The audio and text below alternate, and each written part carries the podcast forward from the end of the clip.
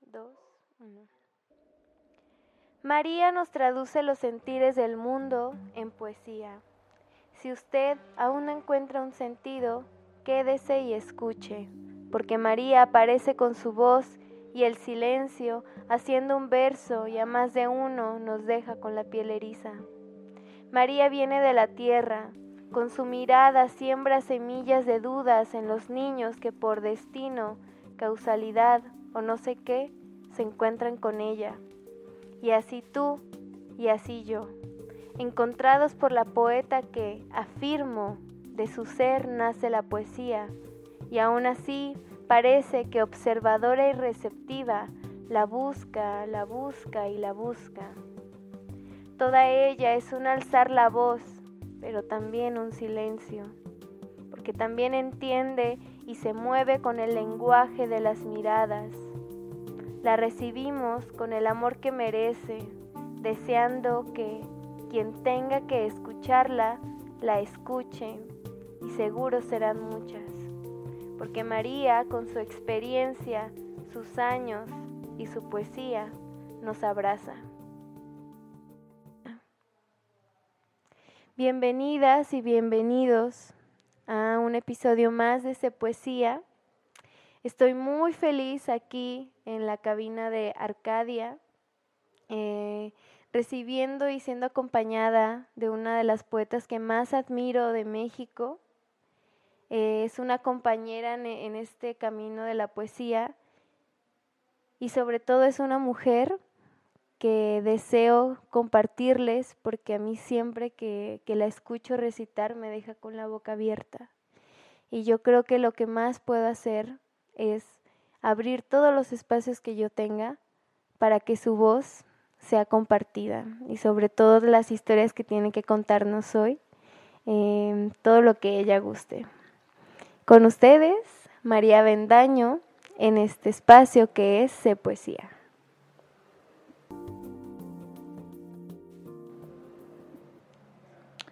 Las aparecidas insurgen desde adentro van vestidas de luto, de negro y de morado.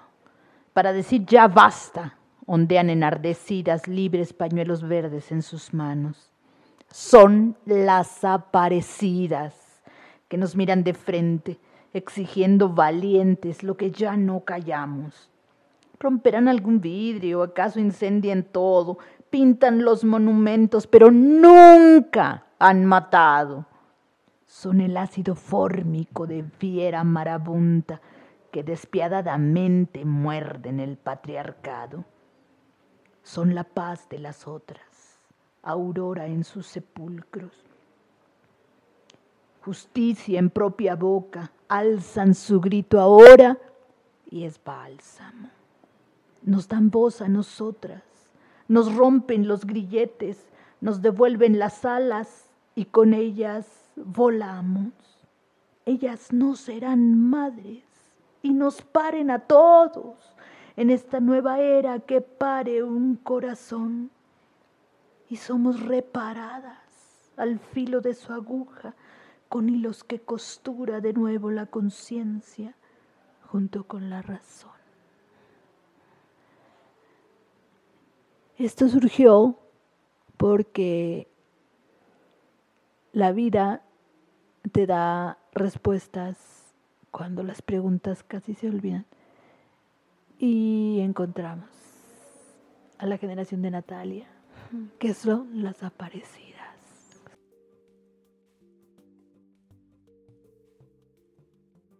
Somos las aparecidas. Sí, valió la pena vivir.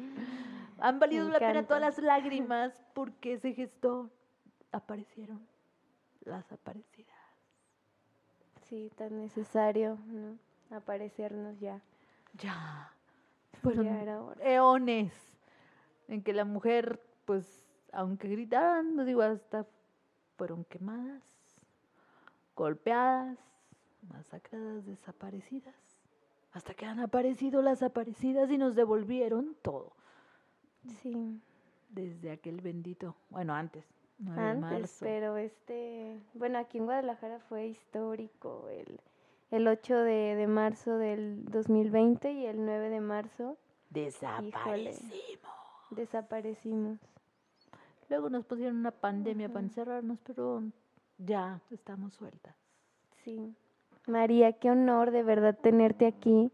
Para mí es, es algo que he estado esperando, ya sabes, desde hace unos meses, tenerte aquí en este espacio y pues conocerte un poco más, conocer más sobre ti, sobre tu historia y sobre todo lo que tienes que compartirnos a nosotras, todas las personas que escuchamos Sé Poesía. Pues me jacto.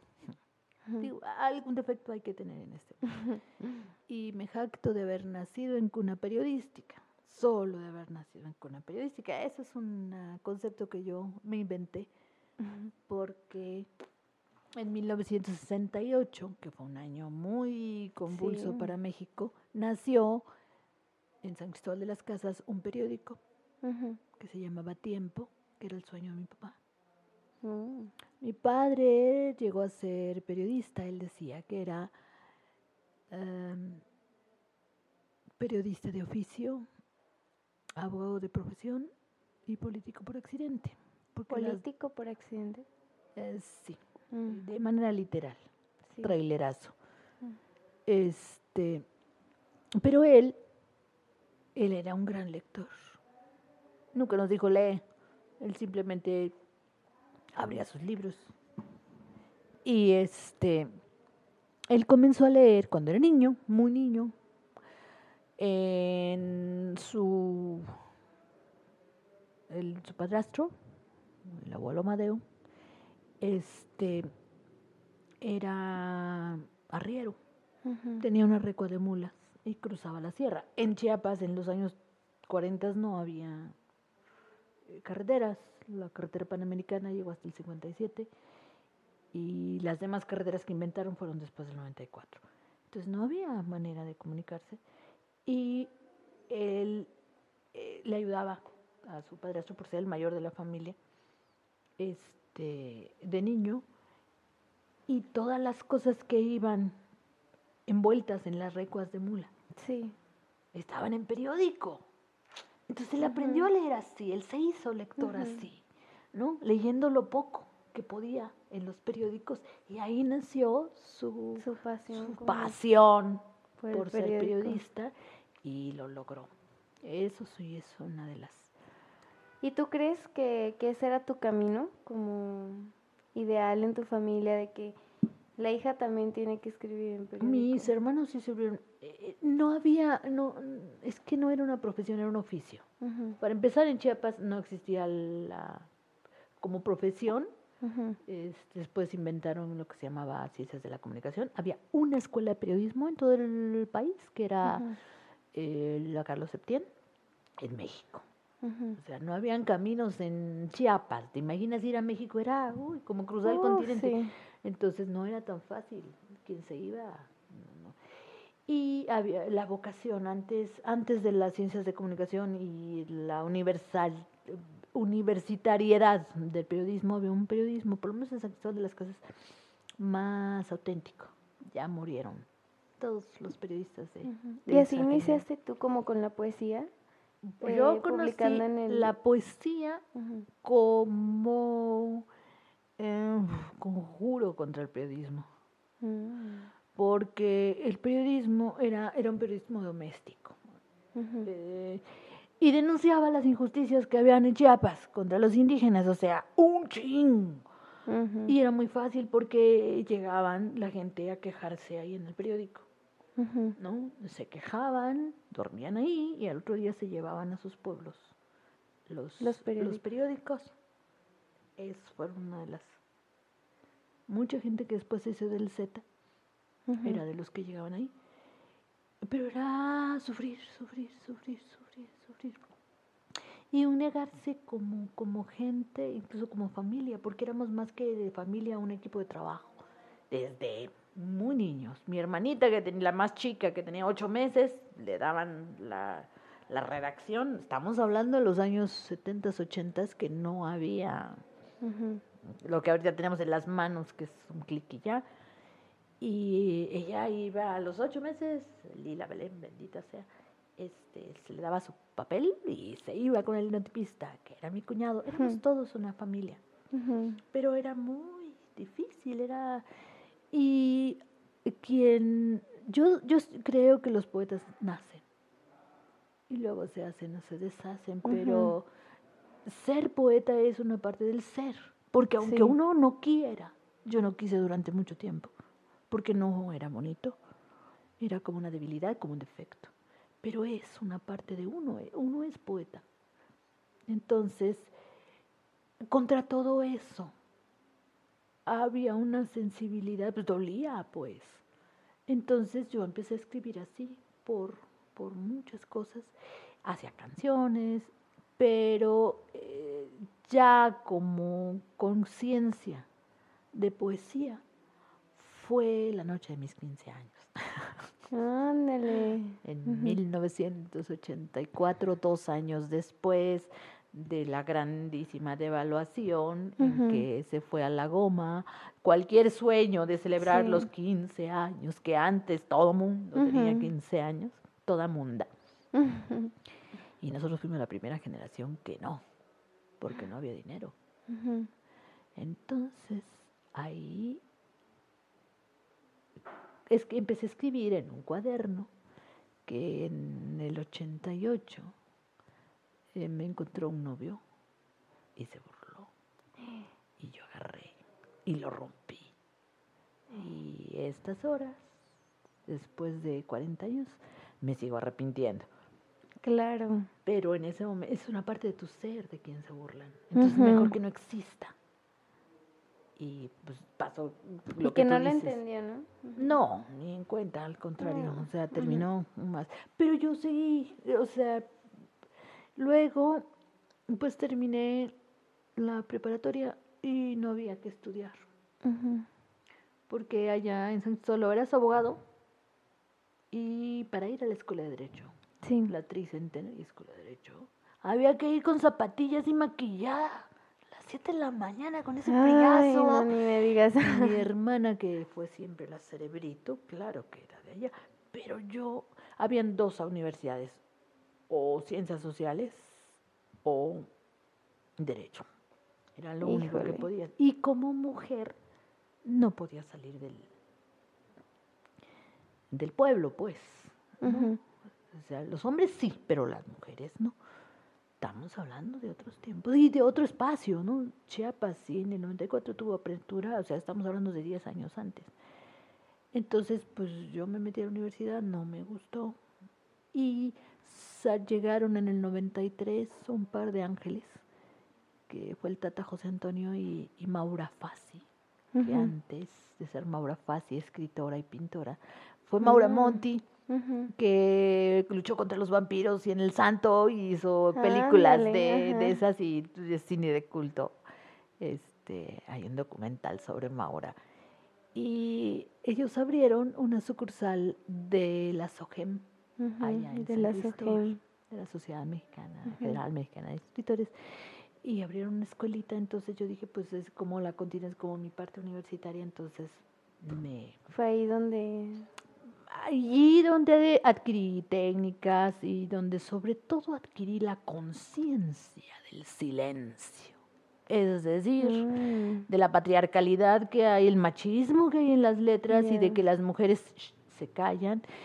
Ah, quiero mucho a mis compañeros de aquel tiempo, pero eran el club de Toby y de las mujeres se burlaban mucho. Entonces, como que éramos eh, escritoras de segunda y pues yo a duras penas lo terminé, porque ya a esas alturas ya era mamá. Y, era caro también. Sí. Pero pues yo lo agarré como, como, como profesión, porque había que hacer algo profesional. Y me callé. Y me callé la boca por 20 años. O sea, dije, no, yo no sirvo para esto. Y entonces metí la poesía dentro de mí, porque además en el 94 otro de los maestros enormes que hubo fue el lenguaje maya. Se abrió totalmente la, la, la, la cultura maya, la, la, metáfora del tzotzil, que es el, el, más el más cercano. Digo, hay, hay nueve lenguas todavía ya, gracias a Dios, y en agradecimiento. Pero el Tata José Antonio, José Antonio Reyes Matamoros, que, que fue de los fundadores, de, de los que llevaron a la Soja Maya, eh, pues se fascinó por la poesía maya. Y sí, entonces yo dije, o sea, yo cashlana, en lo que agarro un, una, un versito, una metáfora y la meto en una estrofa y le, la mido en endecasílabos y todo eso, llega, no sé, Juan Álvarez, que por cierto, aquí hay una calle que se llama Juan Álvarez y Juan Álvarez es un, un poeta de allá. y este, Petrona, hay muchísimas que, no sé, que agarraban de su lengua. Yo decía que yo era como, o las cashlanas, pues las castellanas éramos como, como aquellas florerías que hacen sus arreglos de flores. Y llegaban las indígenas y con una abrazada agarraban un ramo de flores más hermosa, supernatural, y que te llegaba al alma y que venía de siglos. Entonces yo digo, bueno, si, poemitas que hago. Eh. Y se convierte en un poema, o sea, en una actividad solo para mí. Y esa fue como tu, tu experiencia con la poesía en esos 20 años, como solo para ti, muy, muy guardada. Era, bueno, para empezar, bueno, me rejunté con alguien por salir de mi casa, porque mi casa era la casa de los problemas, de verdad. O sea, cuando dicen, ay, que se vivió violencia, este, éramos un periódico. Entonces, y eran épocas muy duras. La guerra en, en, Guatemala, eh, Chiapas por ser frontera, ha sido muy cruel. Entonces, este, salí huyendo y vivo, me, se me antojó viaje y renté una casa, me acuerdo todavía, rentamos una casa de 100 pesos. En aquellos mm. sagrados tiempos, en el 88, yo solamente este, cumplí mis 18 años y me fui, me fui de mi casa. Fue todo una tragedia. Yo, bueno, yo nací en el 69, pero en el 88 ah, ya me fui, casi 19, porque ya no aguantaba. Era, eran, eh, yo me tenía que levantar a las cuatro y media de la mañana a doblar periódico y a las 5 salir huyendo a la repartida, a repartir periódico por toda la ciudad, en los friazos. Entonces era mucho lío y de repente pues vi una salida en la que, ah, te vas de de pareja. Y además no me casé, que fue, fuimos las primeras generaciones así como de mujer liberada que no nos íbamos a casar. Entonces todavía no estaba la revolución de no voy a tener hijos. Eso era todavía muy condenado. Ahora la verdad es alabado. Pero este pues el compañero que elegí resultó ser absolutamente violento. Sí. Y me rompía los libros, fue el novio que me rompió el ese. Entonces, con más ganas era como una actividad secreta y totalmente apartada. Y además, o sea, poetas, pues el poeta del pueblo, don Jorge De eso viene también como el aprenderte tus poemas. Sí, esconderlos adentro de mi cabeza. Porque, Porque han de saber que María es. Yo le comentaba que algo de lo que admiro de ella es que de repente se le viene, parece que arriba de su cabeza llega un poema y lo agarra y de repente ya lo empieza a recitar y es como, wow, ¿cómo hizo eso? Y es porque todo lo tienes adentro de ti. Pues ya no todo, porque con la edad se va olvidando y mm, por eso pues quiero publicar, porque si se olvida, pero en aquel tiempo sí fue buena estrategia, porque más los disfrutaba yo mucho, porque pues como ya había aprendido técnica, y la, la melopea, el ritmo, me gustó mucho eso. En eso sí me, me era un mundo mío, mío, mío, solo mío. Entonces, la poesía siempre fue como una cómplice secreta. Y yo creí que no me quería, la verdad, porque allá en Chiapas, pues, nunca. no, o sea, fui actriz, fui re- este, defensora de derechos humanos, pero como poeta poco. Y eso que fui de la de las OGM y todo, porque una de las cosas es ser poeta y otra cosa ser mujer. O sea, se puede llegar a ser poeta, pero mujer hay que... Entonces, por eso creo ahorita en el... Te comentaba que el 14 de febrero del 2020 para mí fue un, una reconciliación Con la poesía. con la poesía pública, pues. Porque llegó poesía de morras. Aquí les mandamos todos los besos. Sí, les mandamos mundo. mucho amor. Las amamos, Las de amo. morras, Nayeli y todas las más.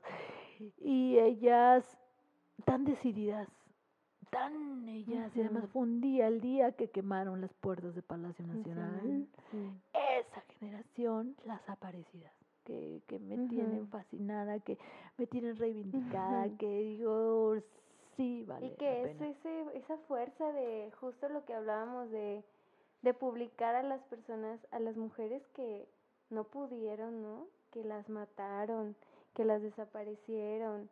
Y es aprovecharnos de que ahora estamos tomando los espacios para compartir la poesía que sí escribieron y que sí sintieron, porque sí existieron, sí, sí están todavía. Sí, hablábamos de la maravillosa Lil Milagro. Por favor, guárdensela en su corazón. Lil, Lil Milagro. Milagro. Hemos escuchado de Roque Dalton. Roque Dalton fue su compañero y él sí se destacó como poeta. Lil Milagro como guerrillera. Lil Milagro fue graduada como abogada de la Universidad del Salvador y al tener cerrados todos los espacios, porque cuando en justicia se cierran todos los espacios, en aquel tiempo se abrieron las armas y ella, ella fue guerrillera, ella fue alto mando y, y fue secuestrada, fue masacrada, pero ella tenía poesía y llegó a mí y ahora la vamos a editar. Sí, la vamos a editar y, la vamos vamos a, compartir. leer a Lil Milagro. Sí. Más su nombre. Bueno, más también yo nunca quise publicar porque tenía un nombre muy feo. Ahorita ya, ya me llamo María. Ujú. Antes no me gustaba mi nombre. Y ese era el nombre. Fue un nombre heredado de mi abuela, de mi Ujú. madre. Y nunca se me ocurrió cambiarlo porque además María, María es un nombre como la poesía, que no existe. ¿no? Todo el mundo dice. María qué. Y ahora que me llamo solo María, como se llamaba solo María mi abuela negra, entonces siento que, que la poesía siempre se llamó María y que siempre estuvo conmigo. Claro, tú eres la poesía. Eh, Somos, sí, ¿no? Y esa es otra de las cosas, ¿no? Que, que ya hablábamos de que las mujeres se han ido liberando. O sea, digo, han habido quienes acabaron en la hoguera, lapidadas, muertas, quemadas, pero no se pueden esconder y las nuevas nos están reivindicando. A, no- a las que estamos vivas y ya de viejas hagamos algo y sobre todo a las que les arrebataron su vida. Sí, que fueron como muchas. Nadia Vera, hija de poeta, hija de Mirta Luz Pérez Roledo de allá de Chiapas, Nadia Vera Pérez. Ella me quitó el- todo el miedo porque después de ella y que seguía la vida, después de lo que le hicieron en la colonia Narvarte, y ver cómo dejaron en silencio a, a nuestra Mirtía. Mirta se llama su mamá y, y Mirtía es de, de- de- Mm. de corazón. Ahí en su natal Comitán se hace Mm. todo en chiquitío. Lo que quedaba de todo era la poesía. Pero como antes no valía, era como el viento, se sentía pero no se veía. Y vengo aquí a Guadalajara y resulta que la poesía es una actividad uf, ¿Hace cuánto llegaste a Guadalajara? hace un año. El ¿Hace un año? 2020 me expulsó de Chiapas y vine acá, o sea, me arrejunté con la poesía de acá sin saber que existía. porque pues allá en Chiapas es muy difícil, Sí. porque no lo quieren, o sea, solo los, los que sí se consienten por el están Estado, en la élite. pues sí, o la nómina. Y los demás, pues no, siempre hay quienes, hay un grupo de poetas muy, muy bonitas, muy chingonas, muy poquitas, y siempre es como un luchar por algo, ¿no? y pues te cansas. O sea, yo Sí, dije, a la goma, pues, si esto claro. es pleito, yo no quiero, con permiso, tanto trabajo que cuesta escribir encima. Todavía estar ahí peleando, ¿no? Y Pues sí, por, y aquí no se necesita eso. no. Bendito sea Dios, gracias a Dios que existe Guadalajara. Y qué bueno que llegaste acá, ¿no? Que- Y en el 2020 me quedé en el 21 y ahorita en el 22 de una vez les lanzamos 2022. Guadalajara, Sí. Jalisco, capital mundial del libro. Capital Mundial del Libro. Nos van Yo a creo que acusar todos es, es algo bien colectivo, que todos estamos bien felices, ¿no? Por, por ese nombramiento de, de Guadalajara. Y que hay que aprovecharnos, hay que aprovecharnos y hay que sacar nuestros libros. Ay, Total, perdón, libros cartuleros. Sí, eh, cartonero cartonero.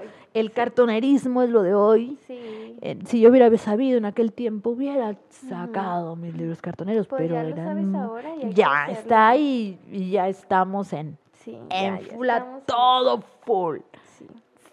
A ver, vamos, vamos, siguiendo con, con este tratar de conocerte y este estar emocionada de mi parte por tenerte aquí y, y- y grabar tus historias que tanto me gustan.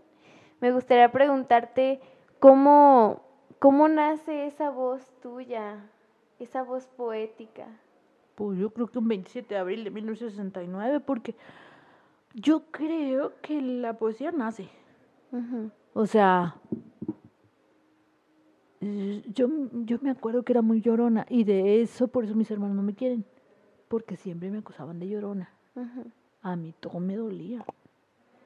Y dos, eso de, de nacer en una casa donde la actividad principal era el periódico, cuando yo te digo la, la actividad principal, no era el negocio de la familia, porque jamás fue negocio. Había que ver de dónde se ponía y para sacar un peso de ahí, de verdad que se sufría. Sí. Era una la vocación de mi padre, dos la necesidad de mi madre, porque mi papá era periodista como para dar a conocer todo.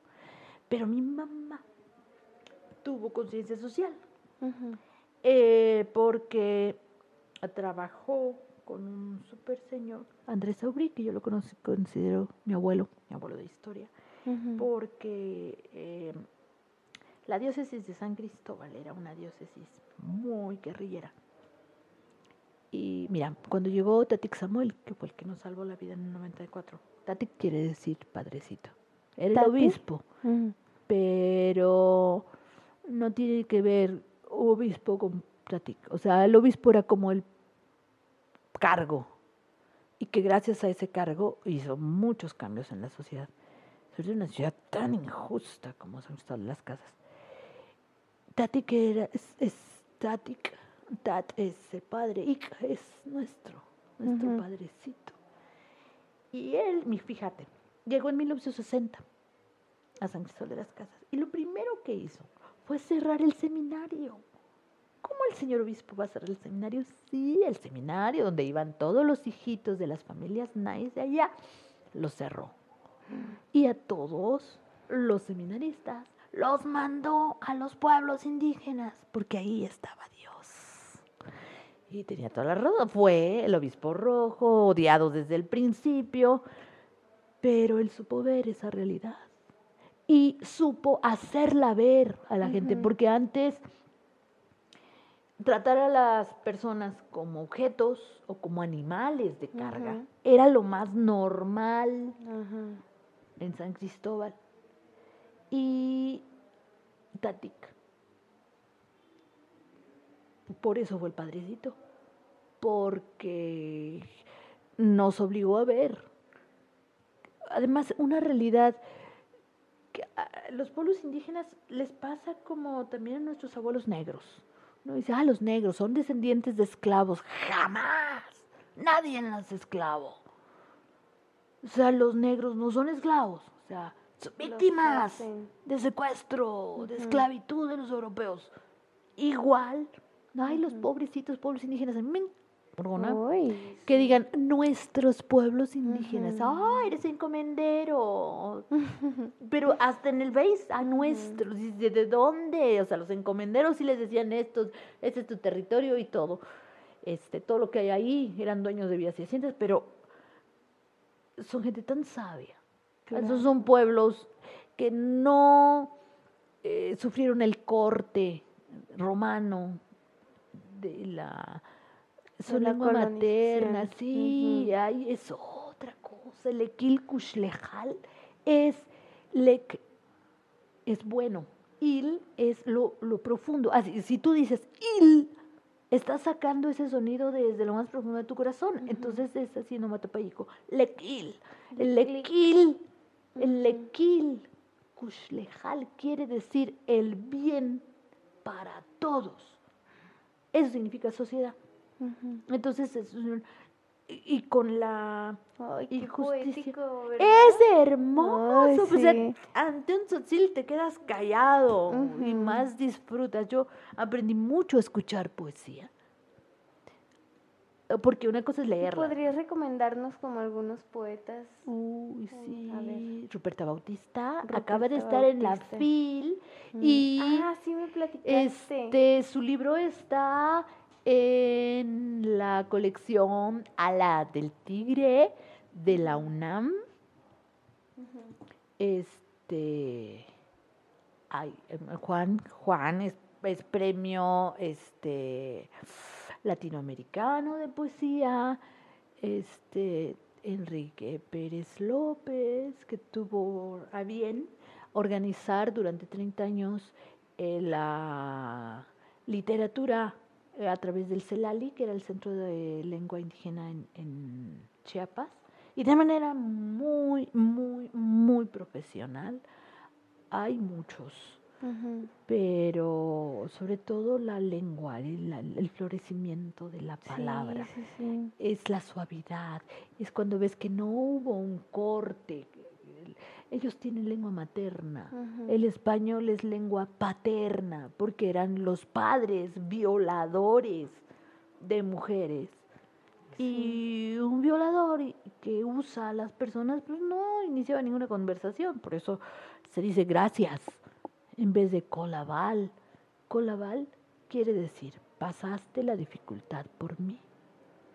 Entonces te genera un sentimiento. El tzotzil es tan mágico, es como un perfume de lengua.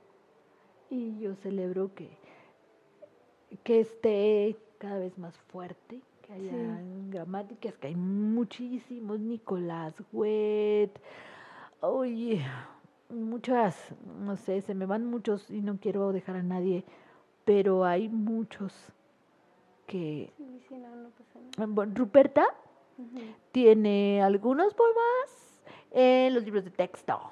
De, de- encontré unos, unos poemas de ella en el Ujú. libro de texto de tercer grado, ahora que soy maestra aquí. Y pues súper, estoy así como qué orgullosa, feliz, apasionada. eres Ujú. mujer, indígena, poeta. sí. Y gol. Y ahí está, Sí, los la- libros de texto. Ahora que vino aquí a la FIL de Guadalajara, este, pues platicábamos de eso, ¿no? De lo difícil que es como mujer y como poeta. Y ella me decía, bueno, si este es el camino y yo lo voy a seguir, porque Ujú. por esta voz hay muchos que no hablan, que no pueden, que no pudieron hablar. ¿no? Muchos como yo, que no Sí. pude publicar porque pues el papá de mis hijos, en aquel tiempo mi compañero, era director de publicaciones de Chiapas. Y entonces, este, si se me publicaba, iban a decir que era como mm, nepotismo. Entonces, no. Mm. claro, después llegó una poeta, sin diptongo, digo yo, este, que ahora es directora de Coneculta en Chiapas. Este, la corrupción siempre es de lo más. Y a ella sí le publicó y todo por conveniencias y todo. Y otra de las cosas, la, la poesía a mí me parecía que no necesariamente tenían que estar adentro de las letras. Porque No, además la poesía es música. Ujú. No, y yo Oye, el otro que- día nos cantaste, ¿te acuerdas? ¿Cuál? Qué hermoso. Hace dos semanas nos cantaste un soneto, pero no me acuerdo cómo iba. ¿Sobre qué? Porque a veces la música, la poesía se pasa de música Ujú. y Deja sale ver si me acuerdo. Date, ¿Sobre qué recordar. tema? Y ya. Ujú. Y va a volver. Mm, Sí. lo pienso, lo pienso, lo pienso. Pero sí, yo también creo que la poesía... O sobre No la poesía, ¿no? Era esa de pudiera ser el aire que recorre, la luz que así sutura las heridas. ¿Acaso sea la brújula perdida o el brillo lastimado del azogue? El magma que se atora en la garganta y reverbera en propia letanía. Algún oculto pánico en crisálida, anoradar la tierra que se pisa. Resurrección se ofrece en la palabra, dátil para el mortal, Eucaristía. Esa es como, Mm, como qué cosa es, ¿para qué escribes? Y salió, y salió. Porque esa es otra de las cosas. Sí. o sea, para mí como la, la poesía es un ente. Y ahorita lo estoy sintiendo mucho más aquí. O sea, ¿crees que es algo así que yo también? Como un está- espíritu, ¿verdad? está, sí. Verdad, Yo ¿por también creo eso en la guitarra, fíjate, yo, yo toco la guitarra y a veces hubo un tiempo que la dejé, cosas de la vida, creer, creer también que, que la música era de alguien más que no era yo. Y de repente la dejé y luego me di cuenta de que no, yo la conocí y eso también es parte de mí. Y empecé a, vol- volver ser. a tocarla y no se escuchaba igual. Y yo sentí que se había enojado conmigo ese ente de la guitarra femenino. Yo creo que es femenina.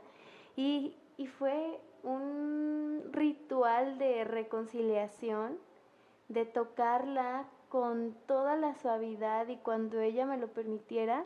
Y en este momento de mi vida no hay día que no la toque porque es venerarla, la haga las notas correctas o no. Yo a mí me gusta jugar con ella, jugar y tocarla donde no, no me han dicho que la podía tocar. Y es de verdad un ente femenino que, que me acompaña. Y es la música. Y es la Sí. poesía también. Yo también a veces siento la poesía y es como, ay, todo, todo me parece muy poético, todo, cualquier cosita, el sol, la catedral, las personas, los libros, una palabra. Una poesía limpia. Yo me enojé mucho con ella. Pero cierto, yo, yo, yo siento eso, es como, como un ángel de la guarda, la silente compañía, como algo que está ahí. Yo también, o sea, al, al no poder hacerla y hacerla, yo me retiré mucho de ella. Sabía que estaba conmigo y siempre, nunca dejé de escribir, jamás. Pero eso de decirla o de mostrarla a otros, eh, no. Pero con la... mm, Sí, es un algo que está ahí, que te acompaña. Sobre todo porque muchas veces, mm, la mayoría, salen las cosas y no dices esto, yo lo escribí. Esto me llegó, se me hace como la definición que hace Gonzalo Rojas, el chileno. No tenemos talento, no tenemos talento. Lo que pasa es que oímos voces, tenemos una antena y con eso percibimos. Y yo creo en eso porque así es, porque si no, si hubiera dejado, o sea, si hubiera estado en mis manos y 30 años la dejé. Y el bueno, ahí está, el morral. Se perdieron muchísimas, las que no me aprendí. Pero es algo, algo que te acompaña y para algo. Y ahorita, 30 años después, estoy viendo, ¿para qué era eso? Y, y además aquí, o sea, quienes vengan a Guadalajara de donde estén escuchándonos, sepan que aquí hay poesía y que se reúnen los poesía. lunes y que se reúnen los martes, que no hay que pagar ni que hay que estar bien con el funcionario en turno, Mm, mm. que nos reunimos en un hay chocolate. Una cervecita, un vinito, unas tapitas ricas y mucha poesía. Y, y es de una poesía diáfana que no se juzga. De donde Ah, yo vengo todo. y como tenemos la herencia de los poetas, ¿no? Rosario Castellano, la tía Rosario Chayito Castellano. y Jaime Sabines, ¿no? Eh, un Armando Duelier. Entonces dices, o sea, después de eso, me decía mi maestro de poesía de las hojas, o eres mejor o no eres nada. No, pues no soy nada. Y hay mucho juicio, si es buena poeta, no, no es buena. Y, y antes de escucharte y de sentir qué es lo que estás diciendo, dices, yo no quiero ser buena o mala, me dolió. Grité porque me dolió y llegaron a decir que era mi oficio. Pero era sentirte juzgada. De, de por sí, escribir tus sentimientos ya es Algo. exponerte. Y de ahí, eh, no, sentirte juzgada por un club de Toby que diga, esta sí es poeta, esta no. Para empezar, no eras buena poeta porque eras mujer. Después de Chayito Castellanos, que tampoco tuvo muy buena.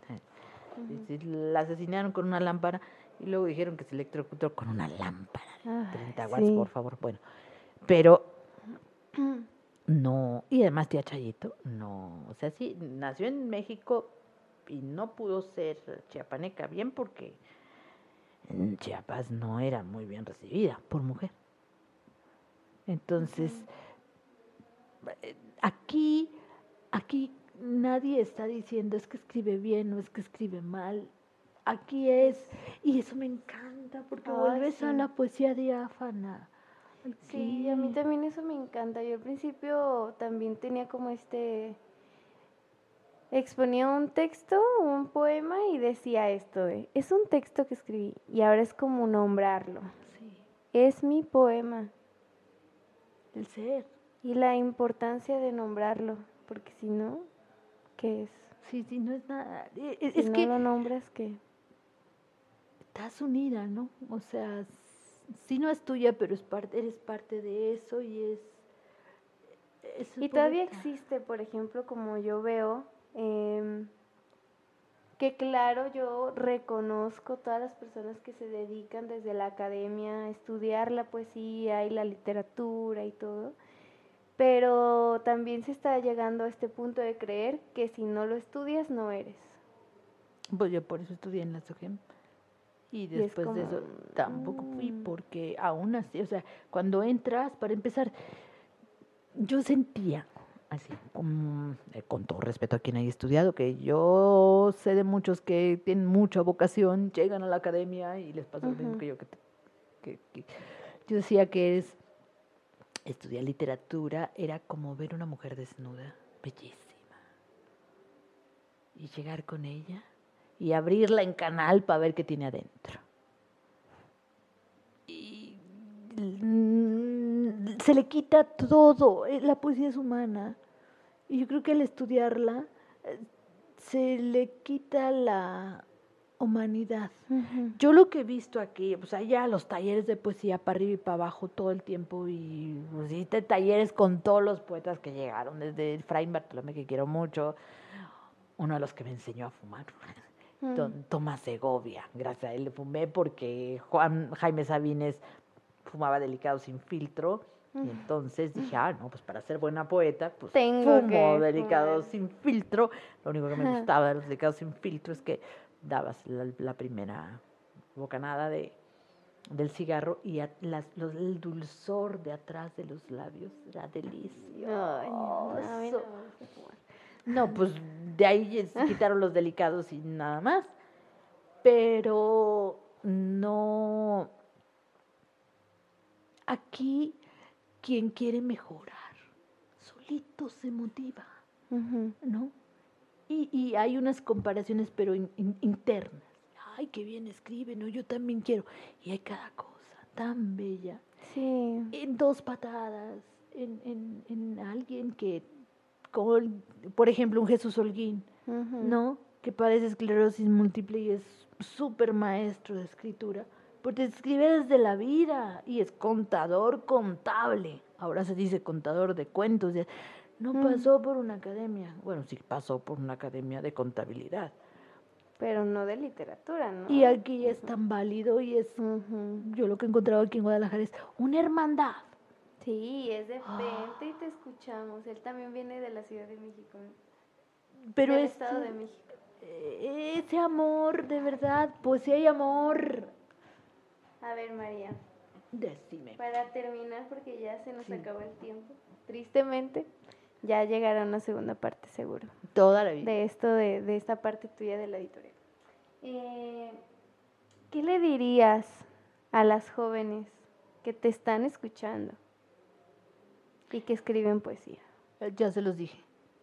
Las aparecidas surgen desde adentro. Porque es una parte importante. Yo en 1989 conocí el feminismo. Y yo, yo estoy en contra del feminismo, no me gusta el feminismo porque no entiendo ni acepto que lo nombremos en masculino.